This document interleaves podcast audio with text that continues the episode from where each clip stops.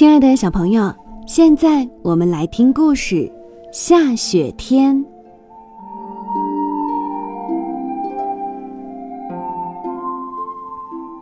傍晚的时候，阴沉沉的乌云后面透出很亮的光。妈妈说：“要下雪喽，晚上雪就能够下起来了。”她一边说着，一边打开锅盖儿。白色的热气冒出来，包子的香味儿溢满了厨房。宁宁和黑子都高兴极了，好香啊！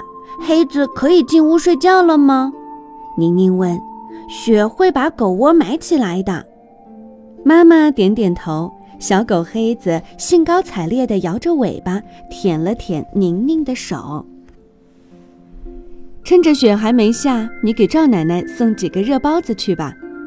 妈妈挑了几个又大又暄的包子，放到篮子里，用蒸布盖好。拿得动吗？妈妈给宁宁围上围巾，把她的脸颊包得紧紧的。宁宁用两只手提起篮子，黑子摇头摆尾地把她送出了小院儿。妈妈叮嘱宁宁：“送到了就早点回来，要下雪喽。”小河早就结了厚厚的冰，村里的伙伴们都在冰面上玩。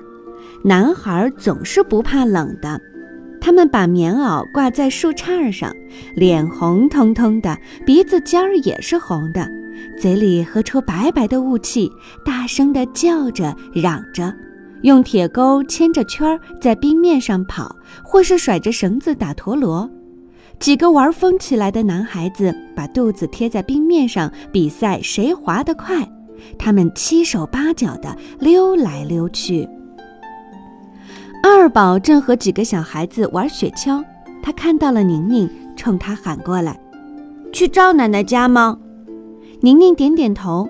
二宝拖着雪橇跑过来：“我自己做的雪橇，把篮子放上来吧。”二宝的雪橇就是把缺了腿的竹板凳倒过来，上面系了一根麻绳。宁宁把篮子放在雪橇上，两个小伙伴轮流拖着走。二宝，你说河里结了冰，鱼在哪儿呢？二宝说：“被冻在水里了呗，就像树冻在冰里一样。”他跑到河岸上，掰下一截老柳树上的冰溜子，咬得咔吧咔吧响。宁宁和二宝一边咬一边哎呦叫，太冰了，腮帮子都疼了。一群麻雀飞过来，落在河边上。宁宁问：“你有吃的吗？”二宝伸手掏掏衣兜，里面有几颗枣。宁宁把枣扔出去。麻雀们吓飞了，然后又聚拢来，在草丛里翻翻找找。